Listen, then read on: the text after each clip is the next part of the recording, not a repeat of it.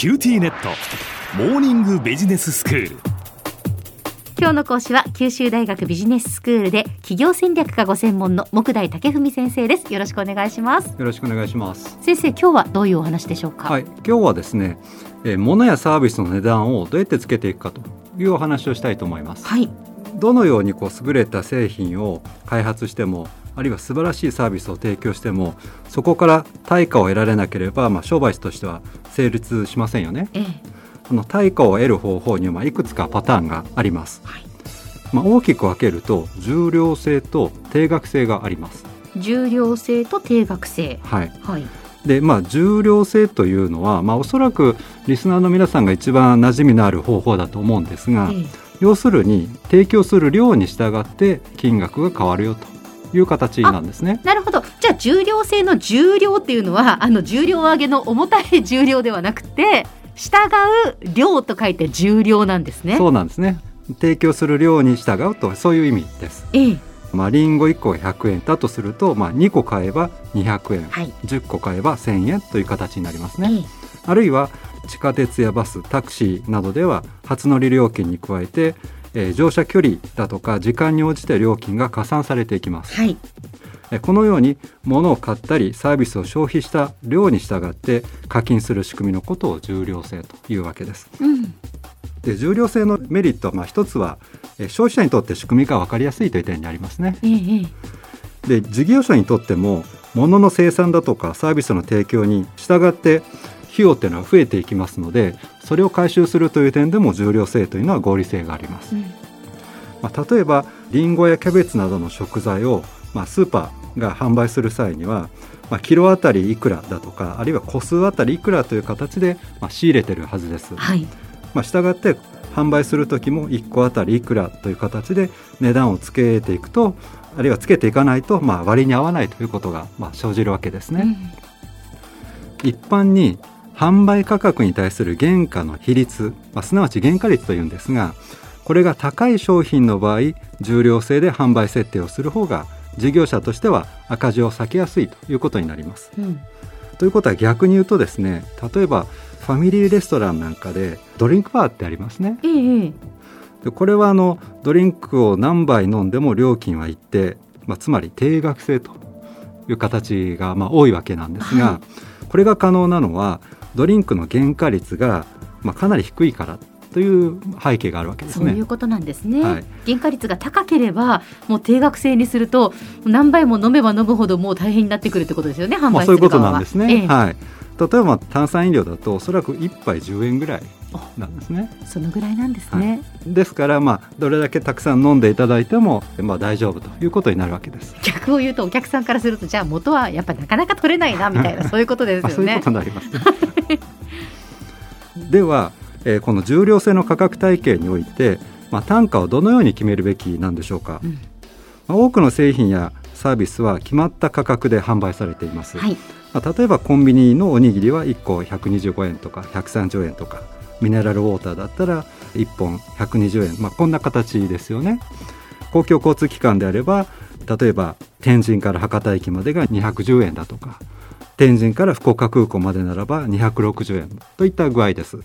で単価は固定ですから消費者にとっても事業者にとってもまあ予測が立てやすいというこういったメリットがあるわけです。はい、でこれに対して単価を柔軟に変動させるという方法もあります。うん、でこれをダイナミックプライシングというんですね。ええまあ、例えばこう天候などに左右されやすい生鮮食品ではこう日々値段が変わるのが普通ですよね。ええそうですね。まあ、悪天候だとか物流障害などが発生してこう供給が少なくなると野菜の値段というのは何割増しになったり場合によっては何倍になったりするということは、まあ、普通のことだと思います。ええ、つまりまあ市場の状況に応じて、えー、動的に値付けがされているというわけなんですね。はいでこのメカニズムをさまざまな商品やサービスに広げようという試みが、えー、最近なされています。で例えば、えー、すぐ思いつく例としてはホテルの宿泊料ですとかあるいは航空券の値段というのは時期によって大きく変動します。はい、でこれはホテルの客室や航空券の座席というのは、まあ、一つの商品として見た時に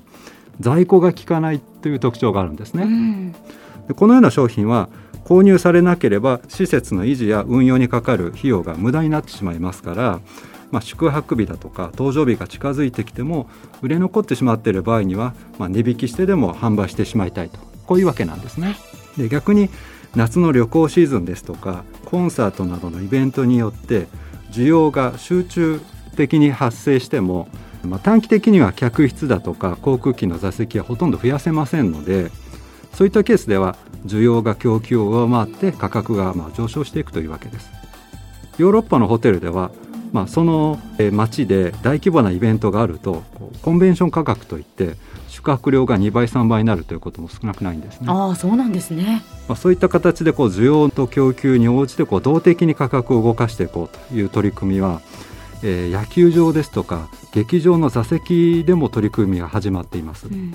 従来は例えば S 席1万2000円だとか A 席8000円 B 席5000円といった具合に、まあ、舞台からの距離に応じてゾーン別に固定的な価格になっていたと思います。はい。でそれに対して近年では日々の予約状況と、まあ、過去の実績に基づいたこう売れ残り予測を加味して座席ごとに、まあ、価格を刻一刻と変化させてこう収益を最大化しようという試みがなされているんですね。例えば三井物産ピアなどが株主となっているダイナミックプラス株式会社というまあ会社があるんですがまあここがまあビッグデータと AI を用いてスポーツチケットや音楽ライブ演劇チケットホテルやツアー販売航空券などのまあダイナミックプライシングのサービスを提供して注目を集めているんですね。では先生今日のまとめをお願いします。はい、販売する商品や提供するサービスの量に従って代金を徴収する仕組みを重量制と言います。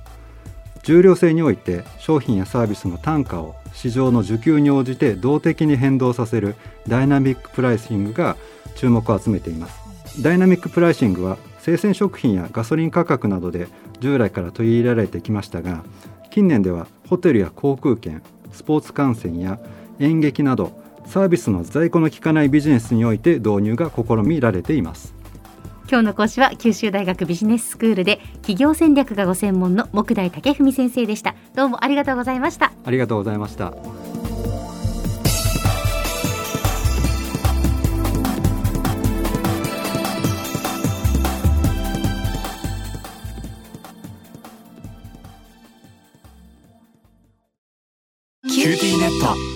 寝坊しちゃって急いでお弁当準備したのにパパテレワークだったのよ。あるある。うちもいきなり「今日はテレワークだった」とか言い出すのよ。でもうちじゃネットつながりにくいって結局出社してるわよ。